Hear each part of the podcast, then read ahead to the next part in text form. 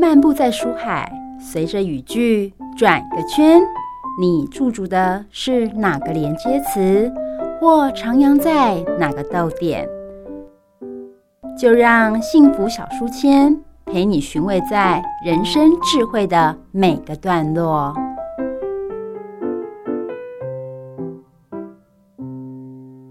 台湾是美丽海岛，你认识台湾海洋文化吗？还是你只认识海鲜文化呢？海洋给大家感觉，除了美丽景致、好玩水上活动、可爱的鲸豚外，台湾普遍人民却因为对海洋教育的不足，让海洋给人们总有一种难以亲近的感觉。让海洋文化行动家带领着大家，从海岛文化的原点去思考，海洋给予我们什么？岛屿上的我们又能够回馈什么？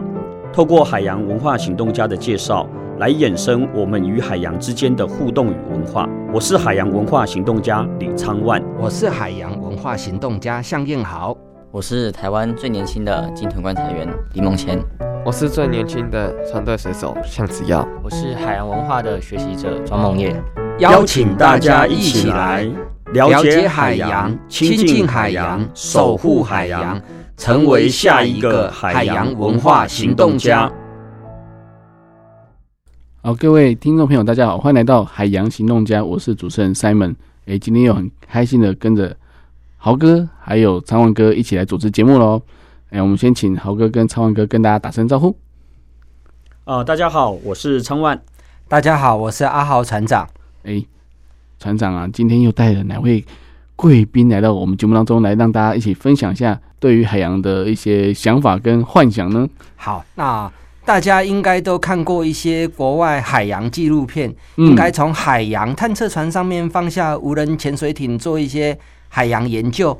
那我们在台湾这两三年有一个非常红的影集叫《斯卡罗》，嗯，那《斯卡罗》里面背景里面都会说到一艘美国商船叫罗妹号，嗯，那所以我今天就要把呃。其实今天的访问是非常的有海底的画面哈，嗯、那我要邀请呃国立台湾海洋大学的李昭新名誉教授李院长哈，那我们请李院长来跟大家打声招呼。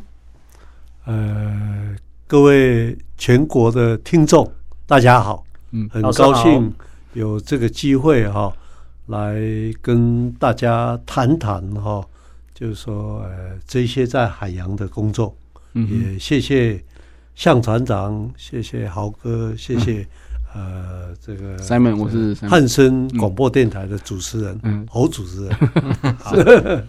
好，那个那个教授真的很客气哦。但是为什么我一开头会讲到海海洋的幻想哦？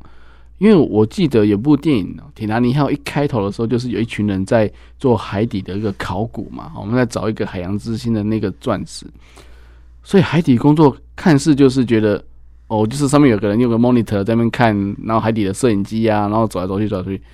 但是里面的技术层面到底有多少呢？你要是不是要很了解海底下的一些状况，你才可以放诶所谓的探测下去，还是放无人潜水艇下去？我觉得这技术成分非常高哦。那当然，可能很多人对于海底的认知哦，目前我们人们对海底认知还是很一知半解，甚至比比比海面上的还要少很多很多。我们对于高山上可能到了七八千公尺，我们有时候也是很没办法了解，但是海沟底下可能超过一万公尺，所以我觉得人们对于海底是很很有未知的状况。所以我觉得说这是一个。呃，看起来很梦幻的地方，那海底也蛮可爱的哦。那很感谢今天呢，豪哥跟昌万哥邀请了这个李教授来到节目当中。诶、他是国宝，他是呃，还会帮我们台湾争光哦，帮呃大家邀请了国际很多知名的诶、学者还有厂商们来到诶节、目当诶、来到台湾哦，来开一个国际研讨会，针对什么呢？针对一个就是海底地热的一个勘勘探的部分。我觉得这是一个非常好的一个开始，但我相信可以让国际可以看到台湾哦，这是一个非常了不起的事情。我们可以先请老师跟大家先分享一下，就是台湾为什么有这样符合的一个地理的条件来做这样的事情呢？好的，呃，台湾呢，基本上哈，台湾就是在一个呃板块运动很活跃的一个地区。对，哦，就说我们的东边有这个所谓叫做菲律宾海板块，嗯、是哦，然后这个板块呢要隐没到这个这个这个太平洋、欧亚大陆板块下面，嗯，所以造成很多地震。所以我想各位都知道，就是说常常啊一下子地震的这个警铃就响了，是，那都是我们的这一些哈。那过去我们的观念是说啊，这些地震都是灾害，嗯哼，哦，可是近几年来我们不这么讲，对，为什么呢？因为每一次地震的时候啊，它就是一种能源的转换，嗯哼，所以它把这个这个底下的水哈。变成热了，或变成蒸汽了，嗯、那以后这些都可以来利用。哦，是是是。但是呢，就说海啊、哦，差不多呃，如果你这个比如说一个正常的这个所谓的潜水人员的话，哈、哦，嗯，那你差不多潜到水下差不多二三十公尺以下，嗯哼，你根本就。伸手不见五指了，能见度已经没有了。哎，已经没有没有能见度了啊！那你根本不知道底下是什么。是的，是。所以呢，我们人一定要靠其他的工具，嗯哼，哦，去让我们了解底下。嗯嗯。那这两这种工具呢，现在有分成两种。嗯哦，有一种就是说，我们可以有可以有载人的。嗯哼。哦，比如说。呃，这个载人呢，它的这个安全度就要很高。对，比如说日本的这个这个深潜六千五百，就是可以潜到六千五百公尺去的。嗯哼，嗯，那我也跟各位呃证明一下哈，在两千年的时候啊，我就跟着日本的深潜六千五哈，到我们差不多两千公尺下的这个海底火山去看。哦哦，哎，这是在那个冲绳海潮那里，是东北部那里。那会是一种什么样的感觉，李老师？哦，那那个那个感觉是这样哦，就是说，呃，因为哈、哦、那一种那一种潜水艇啊，哦，嗯、它没有厕所，是，嗯，对不对？对，没有厕所，对，所以呢，呃，他有警告我们说，那天早上哈、哦。最好不要连这个日本的味噌汁哈，这个汤啊都不要喝，对，是。哦，然后就下去，嗯哼，哦，但是他的确有给我们一个人啊，就说有这种叫做呃固化包，哦，是，就说你真的忍不及了，你还是那个固化包，固化一下，对，可以把你的尿啊什么什么就固化起来，嗯哦，然后这个法国人更浪漫，嗯。法国人下去潜水的时候啊，他是带红酒下去。哦，对啊，然后他一边喝一边喝，到了底下要尿尿的时候，他把尿放回这个红酒瓶里面，哦，充分的回收，把它塞满，那因为他已经喝完了嘛，对不对？嗯，哦，回收回收，那真的没办法想象在海底两千公尺或者是五千公尺喝红酒那种感觉是什么哈？这个经验应该可能台湾只有。李老师有这个经验而已。呃，有差不多到目前我已经统计过了，是差不多有三位老师，有三位老师有这个经验，这个经验。是，因为他那时候是跟我们一起到这个日本的，嗯哼，这个这个潜水也也潜水艇的研究船上是。哦，然后搭那个深潜六千五下去。嗯，那六千五的或者呃，李老师上次提的是到两千嘛，对不对？两千左右。那海底里面的景色大概是怎么样？我相信很多的我们现在汉声电台的这些孩子们应该很想 听听李老师说说看。那我告诉各位哈，这个下去的时候，当当然哈，那个所谓的这个控制舱哈，是其实就是一个大一个大的一个圆球体。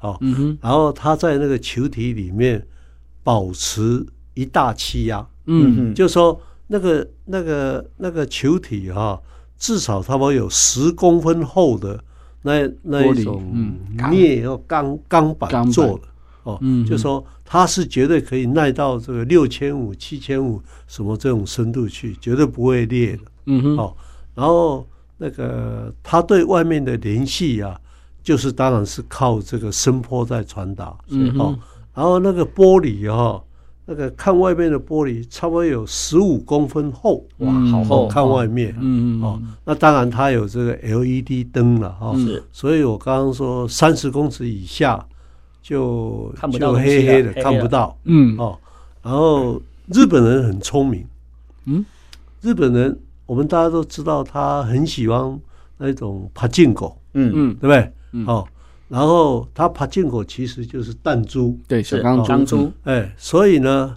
呃，比如说要下去的前一天晚上，嗯哼，哦，他通常是三个人，两个是驾驶，驾驶员。那当然都是日本的驾驶员，嗯。好、然后一个科学家，哦，嗯哼。所以呃，我就被排那一天哈的、哦、一天下去，通常是早上八点就下去，嗯，哦，那晚上呢，他先量你的重量，哦，嗯，然后呢，他就在那个潜水艇里面放这三个人重量的这个钢珠，嗯哼，哦，所以呢，你那个潜水艇到到了地方以后，他为了要节省动力，对不对？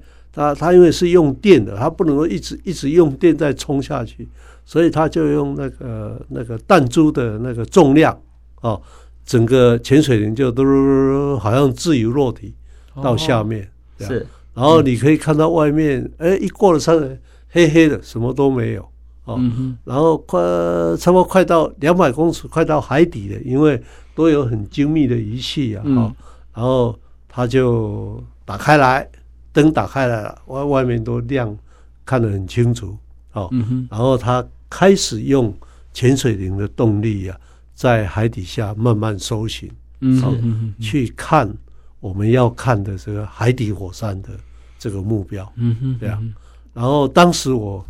我第当然是我人生第一次看到，我第一次看到说哇，怎么海底下也有这个喷泉？嗯，所以就是说，就是说那个我们路上看的，我们在龟山岛看的那个喷泉，喷泉。哎，在底下也有，也有因为这些都是火山，是这样，然后你就看得很清楚哈。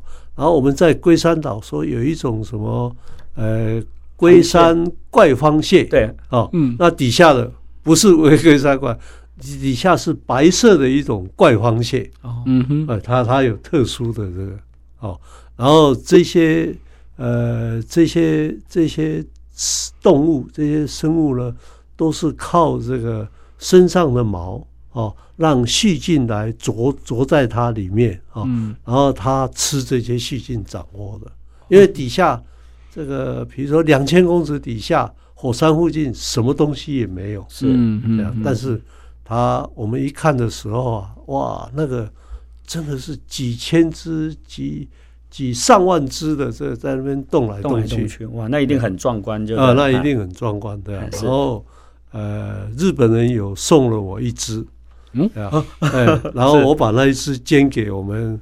海洋那个那个什么那个科学博物馆，海科海科馆，海科馆是是是，所以还有保留着。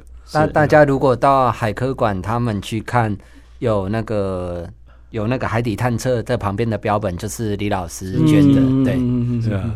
所以白色是因为它在深海底下都没有照到阳光，都没有上来过嘛，才会是那么白。呃，这个也是，嗯。哦，但是呢，呃。这个有试验过哈，嗯哼，它的那种白色哈，呃，你如果把它煮的话哈，它不会变红。哦，嗯，因为我们通常螃蟹我们的概念说啊，煮了就变红，不是，嗯，它它主要原因是啊，那一种螃蟹呢，它是它的身体里面啊，它没有血红素，哦，是对啊，所以永远是那种白色的，是，嗯嗯嗯。好，我我们大家都有看到，近年有一部台湾有名的电视剧叫《斯卡罗》。那斯卡罗他这个故事里面最重要是讲说，从美国来的商船，然后在垦丁外面七七年沉了沉船。那呃，因为我在多年前也跟随过老师做过一些水下的考古，嗯，那呃，我想借这个地方来问一下呃赵新老师也顺便让我们所有的听众了解哈，因为我也看过赵新老师这个相关有关于找找那个罗妹号的论文，嗯、非常的精彩。嗯嗯嗯。那我很想替听众来问哈，老师您可不可以跟我们分享一下当年的这个找罗妹号的考古的趣事及一些经过，来让大家来了解一下这个相关的海洋文化？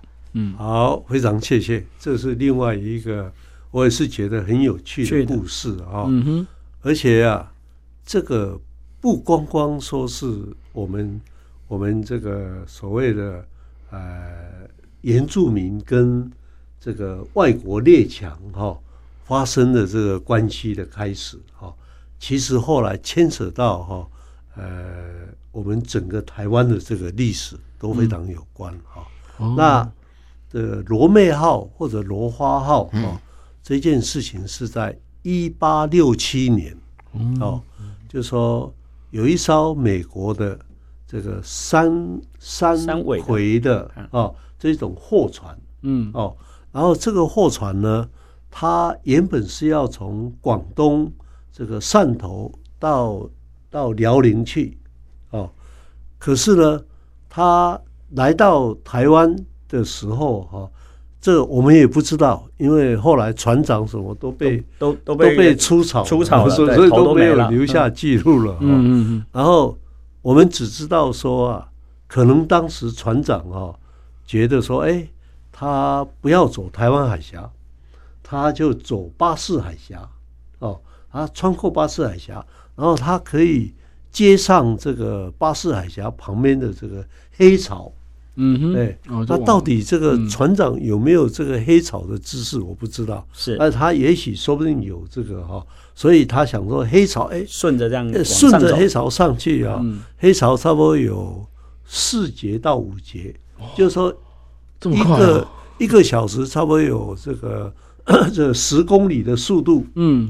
推着你的船往上走，这样会很省力，这样会很省力，又又又快到，是，对，就所以他可能是这样，他就决定走东部，嗯嗯嗯，这样，然后呢，船长就就就进了巴士海峡，哦，但是呢，呃，他这个决定是对的，但是呢，他又犯了一个错误，对啊，因为在一八六七年呢，嗯。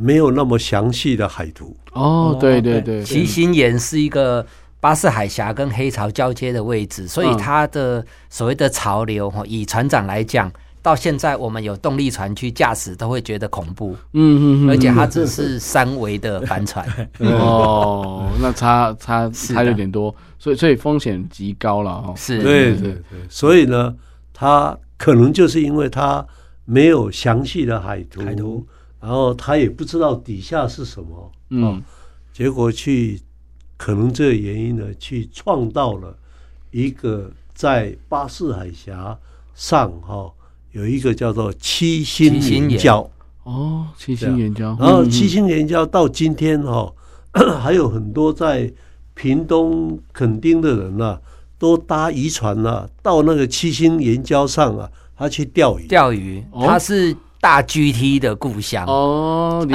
解。那边有那种超大型的牛港生，就在七星岩礁。嗯，那那个船过去的时候，有时候那个涨潮，那七星岩礁就被海水淹没，那船就会开到它上面的时候，然后赶快引擎向后推去钓那个大鱼。哦，所以我可以用这个形容让大家了解七星岩礁有多么的凶险哦。嗯，我们是动力船，对，是 有动力船也是要这样。所以，所以其实那时候那边因为有有沉船，对不对？有有沉，所以它就变成一个很。很天然的一个保礁的部分，所以生态就相对上会比较好。所以生态非常丰富。嗯嗯嗯，这船长都是对。那呃，我知道，因为我我很幸运哈，就是因为我跟着老师在做那个北台湾的西班牙沉船，我陪老师去找寻过很多次，所以我才因为这样子了解老师去做过那个罗妹号的沉船。嗯哼，那老师您可不可以跟我们讲一下，那罗妹号上面其实？那您去做那个罗妹号的考古，是找过这个电视剧？老师应该我没记错，应该十几年吧？对，好，好。那老师当时我记得论文里面是有找到罗妹号的遗骸的哦。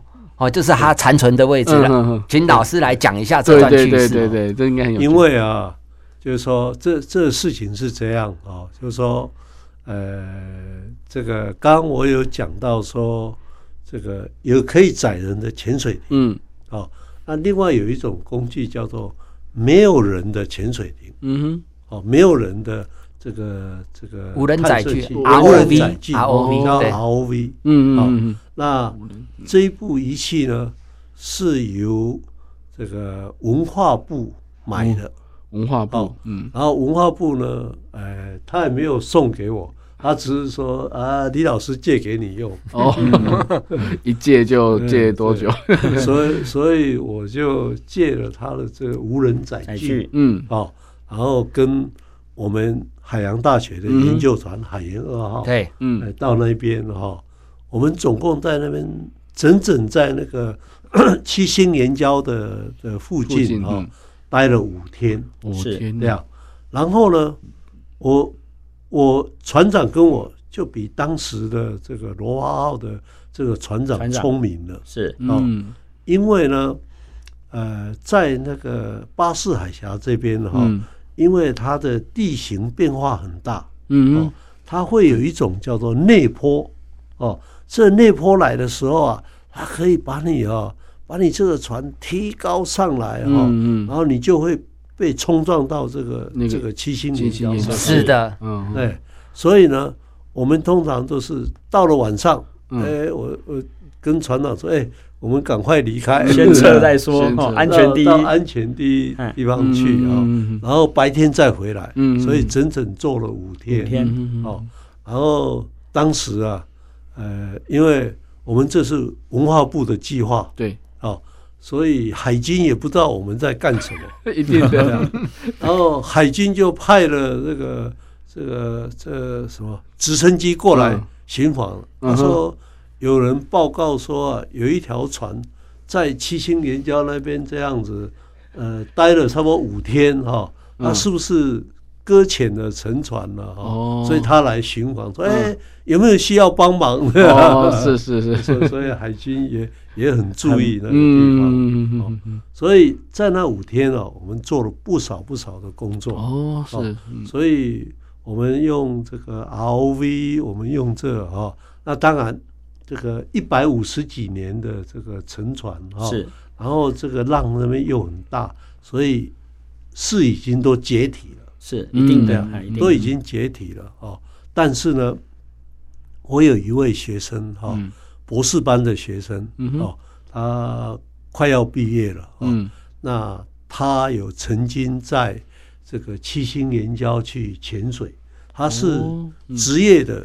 潜水家哦，是，所以他呢已经有提供我，告诉我说哈，他有看到哈，就是那个那个锅锅炉哦，罗妹号的锅炉，罗妹的可能就是罗妹号的哦大锅炉。然后呢，那个锅炉啊是用毛毛钉毛的，嗯。哦，不是跟我们现在的这个不一样，是。嗯。哦，然后也有看到这个铁板，也有看到这个。这些一些一些船上的船船，我我记得老师的论文里面有一个我印象最深刻，因为我是航海科班的吧，嗯，那个船的那个主龙骨的轨的那个接。结合的那个只有早期的商船的那个铁件都在上面，哦、所以老师给我看论文，我鸡皮疙瘩起来，说老师他是 他是老师，你们什么时候再去一次？我也想去，真的，因为那个是那是当代的东西嘛，对不对？是是是哦，所以所以其实所以我们算是说找到了，嗯，真的找到了，但是呢，就是说呃，这个要怎么做？哦，其实再把那些东西捞上来哈，嗯。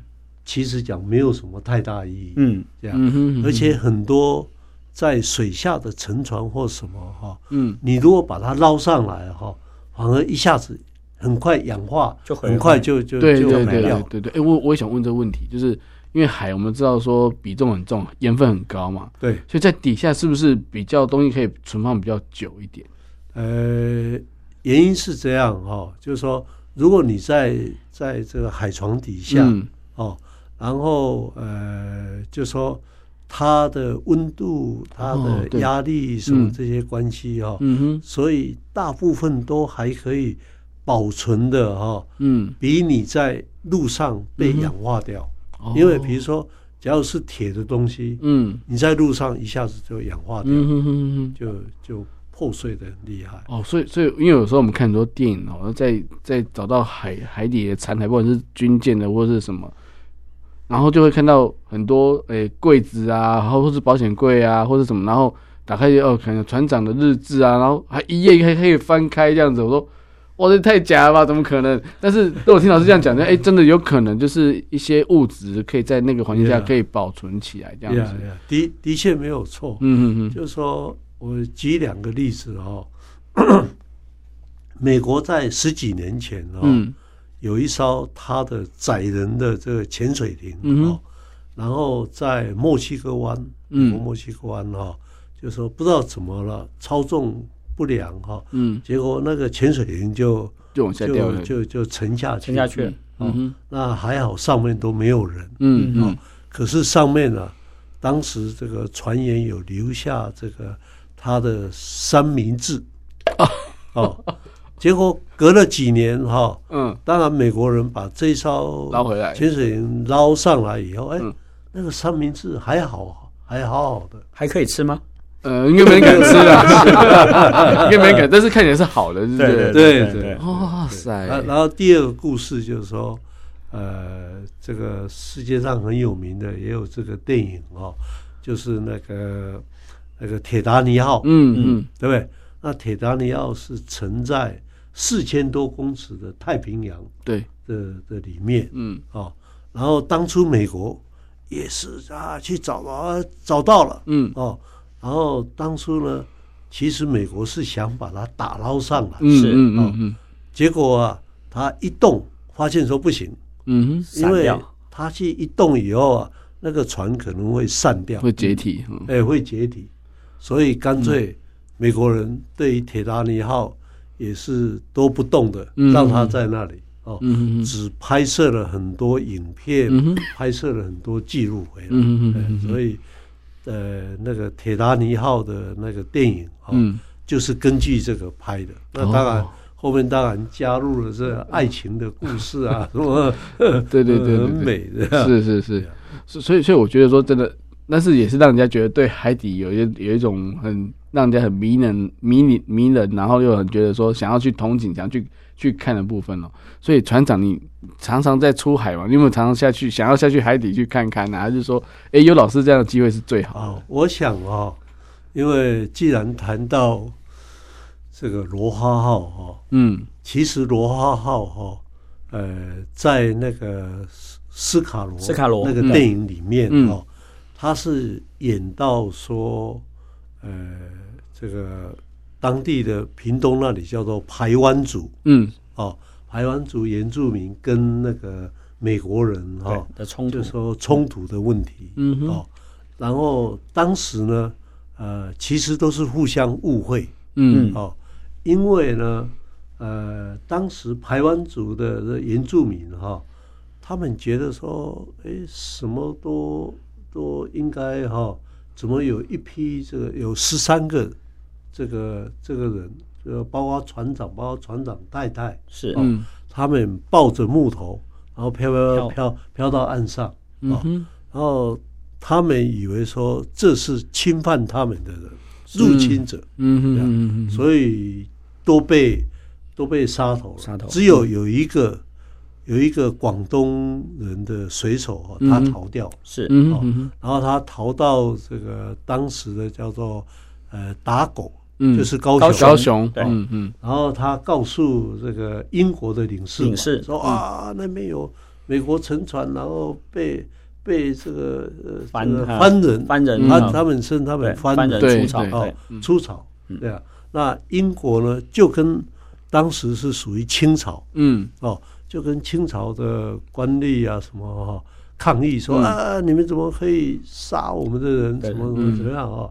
那清朝说不对不对，嗯，那个是化外之名。呃，那个不是他管的，甩锅，就是原住民，就是没有，就是台湾就是生番呐，对不对？生番的，对对对。呃，我斯卡罗这个电影，因为本身我也很喜欢看电影或电视剧，我呃，当那个影电视剧在上演的过程当中，我看完以后，我就跟阿豪有在讨论斯卡罗这个剧情。嗯，阿豪就跟我讲说，李老师那个罗阿号、罗妹号就是李老师。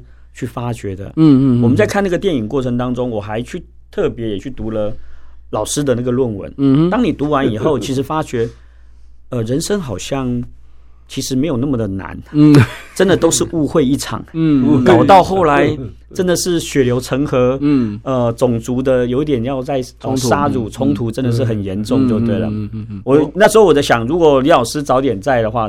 如果能时光回溯那边，就判断说，哎，那个就是一个船难而已，问题没那么大，对不对？应该会比较好解决。每个人都每个都抱到木头浮回来的，怎么可能去入侵我们，对不对？对。对对，因为因为不了解，误会，因为不了解，因为他们都看到他们的长相啦，然后肤色、眼睛都不一样的。对，我我再说多说一点是啊，也是很有趣的。罗花号是，就是说这个英国。被清朝的这个官员哦回答说，那个我管不了，是。哦，那英国就是很生气，我们自己来，美国他就派他的船。军队哦，马上就派他的船去去那里。哦，然后呃本来就说他也他当时有炮，嗯。哦，他就用炮打那个那个山里面，但是没有用，没有用啊。因为藏很深，因为这个都在山林里面，它藏的地方太多了。对对哦。然后后来美国更生气，嗯，比如说啊，这样怎么可以？美国当时派了两艘他们的驱逐舰，驱逐舰，对，驱逐舰。哇塞！然后专程到这里来，哦，然后呢，也是炮轰，也是什么哈，然后也上了岸。那他的武器当然是比原住民武器好，更精良。那原住民都退在这个这个山里面，那他们也不敢进去。嗯嗯，后来也是不欢而散。嗯，所以呀，我也来增加一段故事好了。其 实老师在有关于海洋文化里面的涉猎，嗯，很深。好，那呃，在若干年前，我也陪老师在北部也做过一次的考古。哦，对，那我们都知道，在海洋文化，我们都知道，在一六二二年的时候，西班牙就来台湾，然后来有所谓的荷兰。嗯嗯、那所以哦，在基隆的的那个和平岛的地方，有发现那个西班牙的教堂，还有几个种，就是老师在这地方也有涉猎。嗯、那所以老师当年呢，也把 ROV，然后呃带到我们船上来，那由小弟来担任船长那个职务，陪老师去考古，所以。嗯为什么我今天提到这个是非常的有兴趣？您可以想象那个詹姆斯·科麦隆去找铁达尼，甚至下到下到马里亚纳海沟的那个故事。台湾也曾经我担任过类似这样的船长，陪老师把 ROV 下去 哦。所以虽然说我们花了四趟，然后每次大概各花了一天的时间去找寻，花了很久，可是。老师也跟我们在沙盘推演之前拿出很多马蹄病多因素的海底的那整个地形，我们在做研究很多。可是虽然我们没有找到实际上西班牙沉船的那个 的点，可是我们在这个过程中，我我的收获是蛮多的哈，我的收获是非常的多。嗯嗯嗯。呃，我们大概都知道那个李昭兴老师除了在考古海洋研究以外，地热研究以外，其实我对呃。我知道赵鑫老师，呃，对国家的潜潜水艇的伏击点，还有南海的那个岛礁的相对的研究上面，好像我知道赵鑫老师对国防这方面也有相关的一些研究。嗯，那就在电台上面，我相信有听很多听众朋友也想要知道一下。那秦老师如果。呃，先避开国防机密的部分，稍微避开就好。其他可以说的，麻烦跟我们多说一点，因为这个是我们一般人都碰不到的事。对对对，谢谢。那个我们哈，就是说在在这个台湾哈，嗯，主要有四个地方哈，哦，我们调查的其实是非常清楚，嗯，是啊。刚刚我们说到这个巴士海峡，对，嗯，哦，那因为巴士海峡是就像目前来讲啊，嗯，所有中国的军舰都一定要经过那里，对，哦，到到菲律宾来，那美国的船也从那里到南海，嗯，对啊，所以它是一个很重要的要道，嗯哼，哦，那还好说，我们真的早先就把这些调查很清楚了，嗯，所以。什么地方可以藏潜水艇？哦，什么地方不能藏？嗯、大概都知道，都知道。哎，然后呢，呃，现在呢，呃，这也是美国特别交代我们的。哦、嗯，我们我们本来买了一条这个海底电缆。嗯，哦，然后这个这个中国的那个华为，嗯，说啊，可以便宜卖你们。哦，但是。美国的怪怪的便宜卖给我们，对不对？美国的这个这个国防部啊，其实是他们的那个那个国务院啊，说不行不行，嗯，他说。你这条电缆一定要从美国供应，那有太牵涉太多的机密，对不对？因为有太牵涉太多的机密，怕被听走了，这样会被流出去。对对对对，所以你就晓得说那个地方啊，嗯，非常的重要，非常的重要，在国防上。嗯哼，那刚刚我们的这个水下考古，那是其中的一小一小部分而已。对，然后第二个重要，等一下我会再延伸再多说一点哦，就是南海。嗯，哦，那南海呢？当时呢，我们呃国内的这个就在国科会的这个资助下，哈、哦，建造了叫做海盐五号。海盐五号，海盐五号。那、嗯、当然没有错哈、哦。海盐五号在呃，他出来工作第二年的时候啊，嗯、有一次因为呃台风的关系哈、哦，人为的错误是啊、哦，所以呢。这条船呢，呃，本来碰到台风哦，你应该要顶着顶风走，顶风走，结果它不是，它是顺风走。哇！结果呢，在澎湖那边搁浅，是这样。然后搁的浅呢，又搁的很不对地方哈。如果你搁浅哈，一两个这个水舱进水，那还好。嗯。结果是连续五六个水舱都。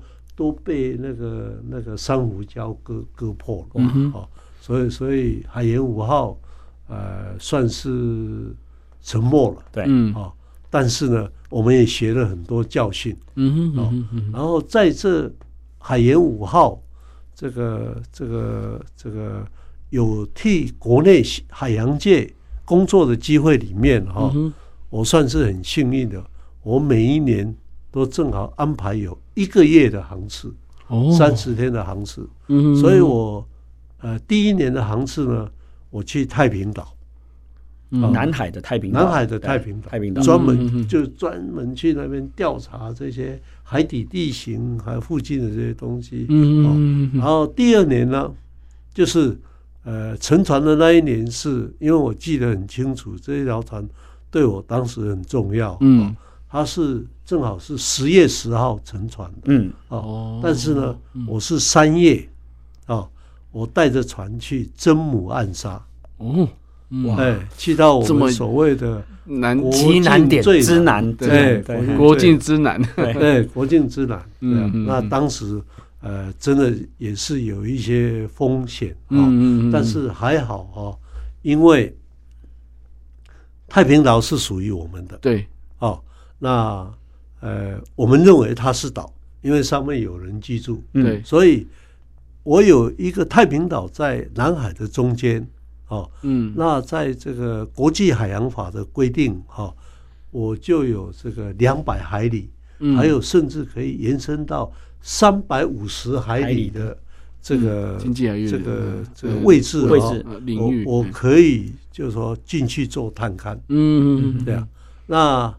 这个真母暗沙离离这个太平太平岛啊，正好是三百三十海里，哇，差不多极限了，对，差不多极限，不能再绕过去了。我我来用一个航海人的地方来帮老师这里做小小的补述，是这样子。我们可以想象，其实在国内这些科学家有机会到真母安沙，你觉得那个机会是有多少？不要讲了，南沙东沙就好了，这单趟过去就是要个五天七天，您就知道说，在这个海洋研究及探测的的。乐趣也好，以及在他的辛苦也好。嗯嗯嗯、那刚刚老师所讲的海洋海盐五号，其实在海洋研究及那个的时候，其实它是有一定的风险。嗯、为什么老师刚刚有讲了两个重点？我帮大家补述。第一个，老师讲的是一定要逆流。为什么？因为老师所讲的这个地方，它本身是世界大概数一数二的风场。嗯那在这个风场刚好是武夷山跟中央山脉所形成的风的廊带，所以在大概十月起的时候，它很容易受到所谓的风廊带东北季风，所以新竹风是风廊带的入口，然后直接到澎湖那边，这是其一的风险，风很大。第二个风险来自于哪里？因为在太平洋这所谓的夏季的黑潮，嗯，它那个时候接近尾声，嗯，所以人家常常讲澎湖跟台湾之间有个黑水沟，嗯嗯，黑水沟是哪里来？来，我们假设现在是台湾。右手边是所谓的主黑潮，嗯，那黑潮为什么是黑色的？因为它的速度，像老师讲，就是十公里在前进，嗯嗯，所以哦，哈，这十公里在前进，那它经过巴士海峡做切割，会不会变成一个山地方的涌流？所以在台湾海峡的地方又叫赤黑潮，赤黑潮又碰到澎湖群岛，刚好割成一条黑线，所以那个地方叫黑水沟。所以他们所航行的那个位置是极端危险，所以其实海盐五号是国家历来哦是所谓的花费最最先进的船级这些，可是船长当下的判断及这些东西哦，其实您可以想象这个科学家在上面做研究是有多么辛苦。对对对，是的，这个地方我来帮老师做一下相关的补述。嗯嗯嗯，因为因为我记得我们我们空军啊，还有海军都会去。哎、欸，就是东沙岛哦，太平岛还有我们空军的驻守哦。我有个同学在那边当主任呢。哦，是哦，那个对岛主 哈，对对对，他说没有在钓竿区，你会无聊死这样。但但是我我相信说那个地方的确是呃，他们也有个净水的一个设备嘛，所以他们去那边拍照一定要拿一杯水。我说你为什么拿个水在那边拍照？这有什么好拍的？说哎、欸，这个很 很珍贵啊，很珍贵哈。对，淡水哦，自己做的。所以我我相信说老师其实在。哎、欸，那个路程哦，到了到了正午暗沙哦，那航行也是蛮险峻的，因为因为南南海群岛那边的的那个风浪，还有那个的海象，其实没有像想象中的那么的平缓哦。那那我觉得说，其实这也是一种科学家冒险犯难的精神，而且到位置还不是结束，还才刚要开始而已。因为水下作业其实才是最危险的时候。那那老师觉得说，其实在，在台湾这附，就是说从刚刚从我们从台湾的周围一直讲到南海，其实我觉得台湾或是我们中华民国，其实有很多很多的海底海洋的资源可以让我们去开发去利用。那这次在呃，刚刚我们在上一节有提到，就是呃，有一个国际研讨会，很多专家学者来到我们台湾来看到我们这样子的一个地形，他们的感受是什么？有没有什么样的回馈呢？哦，这一次啊、哦。就是说，呃，来了哦，国外来了差不多七十几位。哦，是。哦，然后代表差不多三十几家公司，嗯哼，嗯哼，光光从日本来就来了十七位客人，哦，是，然后他们是从八家的这个日本的这种电力公司，嗯嗯，集团来的，是。最大的，应是这个九州电力集团，嗯嗯，还有另外一个。它的名称叫做中国电力集团，哦，但不是中国来的，是。那个是在这个这个日本的这个 Osaka 南边广岛那个附近哦，那个附近是日本人叫做中国地区，嗯，这样是，哎，他叫有点敏感，对，有点敏感，是是是，他还是这个这个从那的，是，嗯，然后呃，他们来了哈。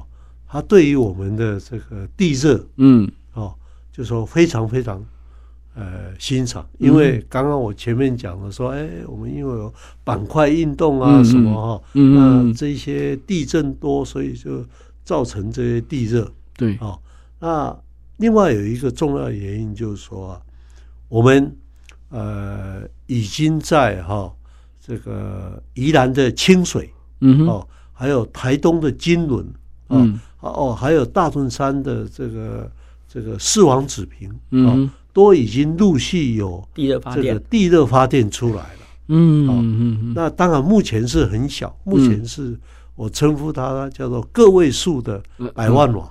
嗯，嗯。哦、那这些大投资人进来了，他要的是什么？要至少是两位数字或者百位数字以上的这个这个百万瓦啊，他他他才会有兴趣。嗯嗯，所以这一次呃。国外七十几人，国内有差不多四百多人，五百人加起来哈，就说讨论的呃非常愉快，交流很多，也签了好几张的这个意向书。哦，那很好。然后呃，其实我到今天哈，我的客人还没有回去，都还在台湾，对不对？呃，他们下礼拜就说啊，还有四天还要忙，嗯，可能到过年以后。嗯，这个会议才是我告一段落。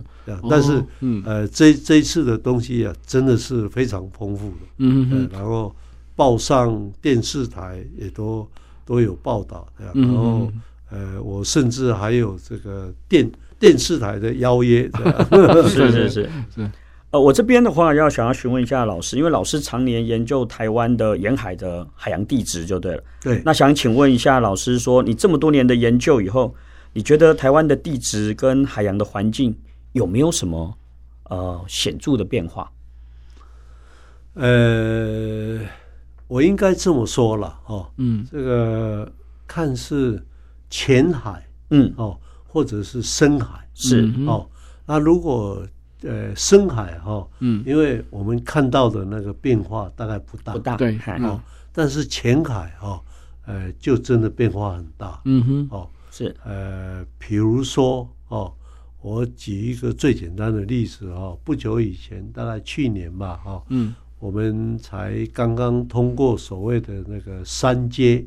嗯。嗯，就是在桃园外海是，嗯，然后那个真的是一个早礁的地方哈，是，嗯，然后那个早礁哈是已经活了至少七千年，七千年的早礁，就说我们我们人类可能都还没有来，他就已经来了，汉人都还没有来的时候，他就已经在那里，是，所以我们有一点点像是哈，就台湾话有一句话叫做。去家挖没有空了，对，我们晚来了还赶还赶人家的，对，是，所以所以这个对生态是有影响。嗯，那当然，呃，现在政府有保证，嗯，说啊，这个我们一定把这个这个这个损害哈降到最低，减到到最小啊，然后上面的这些生态什么，我们都会保护的好好的啊。好了，那下来马上紧接着。又有一个考验了，嗯，在我们基隆市哦，外木山那个。会会发生的外木山，嗯。啊，然后外木山呢，这是一个也是一个叫做四街，那三街可能叫四街了，是。哦，然后四街呢，它是要什么呢？要把基隆港扩大，是。哦，然后基隆港呢，以后要安排这个所谓的天然气瓦斯的船进来。的船进来卸天。天，这卸这天然气，哦哦，我们要进口天然气这样子。哎，对，嗯、然后协和发电厂呢，要改成这个天然气的发电发电厂。是，嗯，那当然，这个呃，基隆市民哈，嗯，有些是不知道，嗯哼，哦，那有知道有反对的，是，哦，那也有赞成的人，哦，嗯哼，但是现在哈，大概因为这个国民党。是是接掌了这个基隆市，基隆市了，嗯，好，然后国民党在这个不久十一月的选举啊，他们已经宣布了说那个他不会让他通过，是，嗯，对啊，所以说你再说，老老师，我想针对您刚刚讲三阶到四阶，学生也跟您报告一个进程，顺便也在这里。透露一下，我们未来有可能会节目出现的来宾。嗯，那其实三阶跟四阶在早教以及在外木山的四阶里面的珊瑚研究，其实我们学校的重量级的老师跟我们正在呃正在做一个挽救三阶，就是早教以及珊瑚，所以我们也有现在正在透过科学的实验，做出一个所谓的立体式的多方位的那个珊瑚研究的那个藻礁，嗯、那以及相关怎么样做的移植及救援的计划。啊所以老师，其实我我们大家正在想办法。所以那当然，所以我们其实也出了大概十四到十五个航次里面，到那个所谓的四阶的位置去。所以，嗯，其实，在珊瑚地方的科学家。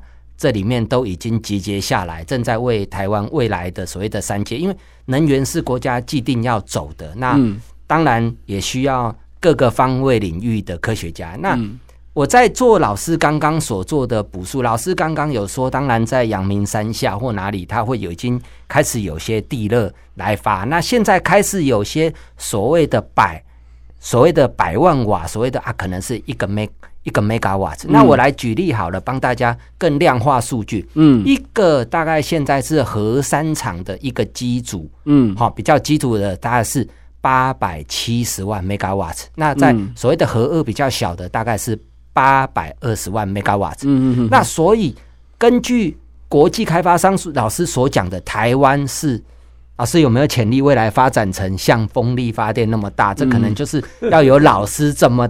大的大学者来帮台湾去做开发，嗯嗯，哦，去做开发这个未来的所谓的市场，所以我才常常讲说，我们招新老师是国宝，因为国家未来的动能要怎么走，例如对对，细晶圆也需要电，什么也需要电，那我们怎么样在所谓的干净的能源里面？那老师所研究的地热能源是所有现在的所谓的能源里面是。最干净的，绝对是最没有影响的。所以我我一直以来都一直在关注老师的动向，因为我觉得他对国家整个发展是息息相关的。所以我很有兴趣，想继续再让老师再再听老师再讲一些这种相关的东西。那当然，有些孩子未来也可以到我们国立海洋大学那来。来当老师的门生哈，那这个老师也带出有非常多优秀的学生。那像老师所讲的，刚刚有说所谓的我们在军舰的时候有海底的相关的地图，那截一些海图。老师，那我想就这个地方来让替学子们问哈。那例如说，老师我也呃跟着您，然后在那个船后面做那个所谓的马蹄病多因素的那个所谓的声呐去画绘画地图。那我知道。有些是属于国防的，有些是属于非国防的。老师，你可不可以就这个地方，那您所做的研究，因为我都知道老师您的研究的成果在哪边。可是我很想替这些孩子问一下，嗯、老师他嗯他是怎么样做区分的？那研究科学家他们是有什么样的脉络及研究的方向？这样，嗯、谢谢。啊，我很快补充一下哈，就是说在基隆哈，嗯，就是说我们在水面上。嗯，可以看到的哈，呃，当然最近的就是基隆屿，对啊，那是一个火火山，嗯，没有错，是啊。然后我们再远一点呢，有这个这个呃叫做什么呃平呃这叫什么呃这个新赖礁，基隆屿西北方，呃，那西北方，但是我是要说外面的岛。就是北方山岛，北方山岛，彭佳屿棉花雨彭佳屿，嗯，彭佳屿棉花雨，还有花瓶雨，对，花瓶雨是最近。刚刚我把花瓶雨一直想不出来哦。那这个都是我们水面上看得到，嗯，这些都是火山岛，是哦。然后水下呢，我们的探测，过去的探测知道说啊，至少有差不多十几十几个以上的这海底火山，哇哦，嗯，那远的我们先不谈。我们就只谈哈，就是说在基隆屿到这个野柳之间，嗯，就正好在野柳之间哈，它下面有一个叫做新赖，哦，过去我们是叫做新赖浅滩，是，嗯，但是现在我们也知道说，那个新赖浅滩其实就是一个火山，哦，这样，我在这边长大的，哎，因为呢，因为那个新赖浅滩啊，离万里。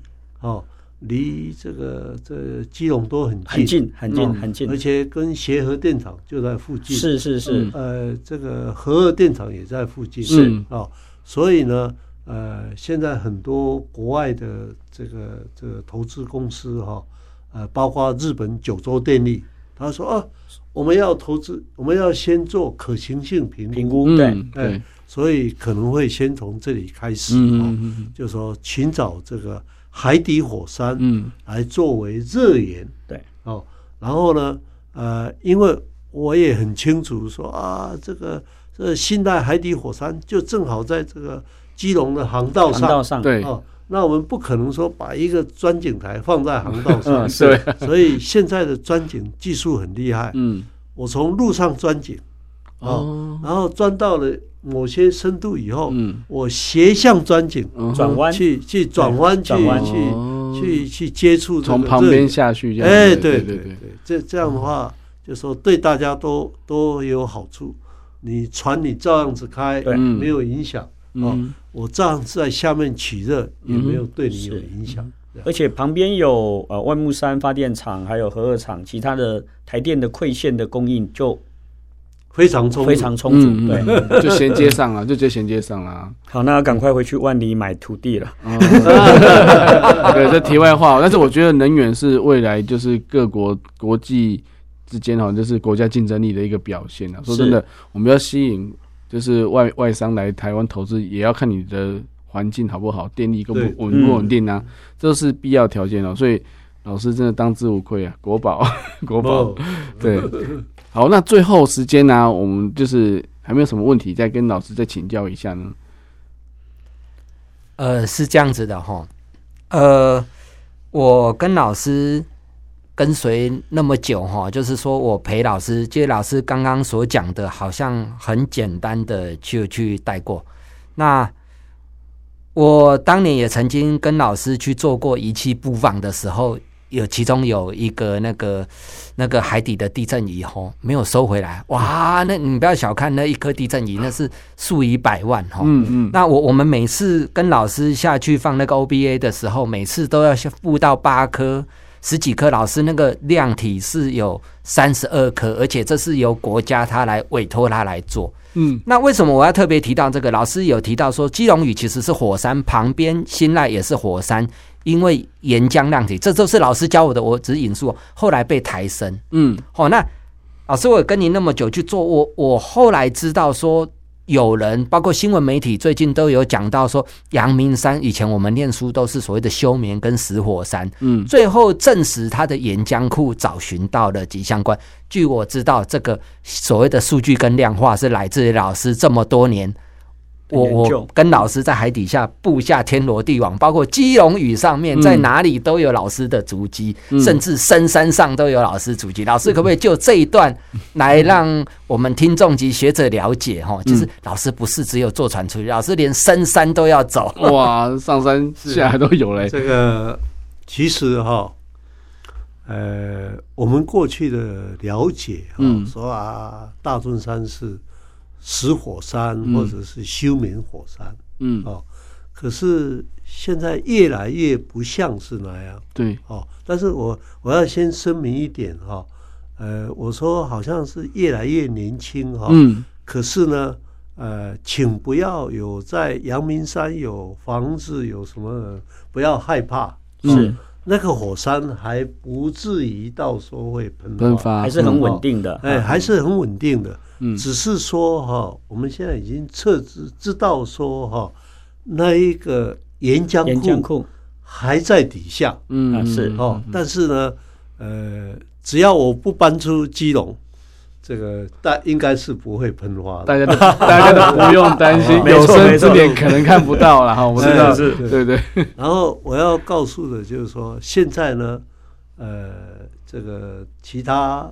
这个台大还有其他的老师测试的结果哈，还有中央研究院哈的测试的结果说，原来大屯山哈最后一次喷发是六千年前。对，哦，是这样。然后六千年前呢，就是说根据活火山的定义说。只要你有在一万年以内，嗯，喷发过的都叫做活火。山，没错，是新的定义。所以呢，呃，我们其实是很为难，说啊，我们叫它叫活火山，对啊。但是呢，我们说啊，那是学术上的名称，对对，大家应该要嗯。平和平坦的去对看待它，嗯，是。但是呢，它的热源，我们可以利用，真的是可以利用，没错。所以你看阳明山附近啊，比如说呃，从北投到这个。这个这个金山、到万里，对对吧？都有很多很多的这个温泉的，都大家都可以好好去享受。是，所以未来呢，我就是希望说，就看到说哈，地热跟温泉同时可以并用。是，然后这也是这一次日本人哈一直在跟我们强调他说哈，他说我们。取这个地下的这个热水上来发电啊，对，那我们取的热水是差不多一百五十度、两百度的热水，嗯哼，哦，可是发完电以后，至少都还有八九十度的这个温度，嗯，哦，然后现在在日本呢。他是把这八九十的热水温泉水。运到家里去哈，嗯嗯，变成家里的热气，热气，所以像冬天他们就就可以省下很多电热器的设备，电热器的设备，对，哦，然后这个水呢，在降下温度到差不多四十度、五十度的时候，洗澡了，温泉水了，泡汤了，真好，对，充分的利用，对不对？但是在台湾呢，因为我们在亚热带，是，所以老实讲哦，就是说。拿去家里做热气的这个时间不长。不长，嗯，但是呢，我告诉日本人说，我们呢可以利用这个热气啊来做这个芒果干，来做这个烘茶，对。哦，来做各种各种是是是这种农业用途，对，所以未来这个地热是多用途的，是是。这是很多地方都可以使用。好好，谢谢老师的分享。我可不可以用一个哈，就说做结论？好，就说我这，就说台湾哦，目前呢哈，我们平均每一年哈，嗯，我们大概都要用到两兆的台币，新台币，嗯哼，去买这个煤，煤，大宗的煤，油，呃，油，天然气，还有天然气，嗯，还有这个这个核燃料的费用，嗯哼，哦，所以呢。哎哦，这里面呢还有一个更也是很重要，也是我们对于这个地球的这个责任哈、哦。这一种这些石化的燃料哈，哦嗯、它差不多释放出哈，两百五十百万公吨的二氧化碳，碳排量，这样。那我们比这些大国，美国、中国什么这些大国，我们当然是小数啊。我们目前是排名是第二十一名，嗯嗯哦，但是我们还是有责任要维护这个这个全球暖化的这些问题，问题对，所以呢，呃，现在我们在做的这种太阳能发电哦，离岸风电。哦，还有这个地热能发电、海洋能发电哦，只要我们每一年可以做到十 percent 的话。嗯，哦，就是说我们做到了十 percent 啊，那我们可以省下多少呢？可以省下两千亿台币。哇哇，这个比我们比我们这一次政府要发的这六千块还更多。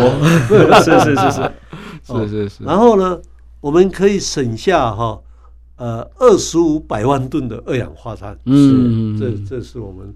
对于这个世界的这个责任、责任与贡献，就对对，所以台湾从过去没有石油，嗯。呃，没有天然气的啊，现在我们变成说，哎，我们有这个靠太阳、靠风、风力的、靠地热的。海洋、靠地热的，嗯，我们也可以存活的下去。没错，没错，我这谢谢。好，谢谢老师的分享哦。那我们今天时间，因为时间的关系，我们节目就到这边了。我们下次再见喽，好，拜拜，拜拜，拜拜，谢谢。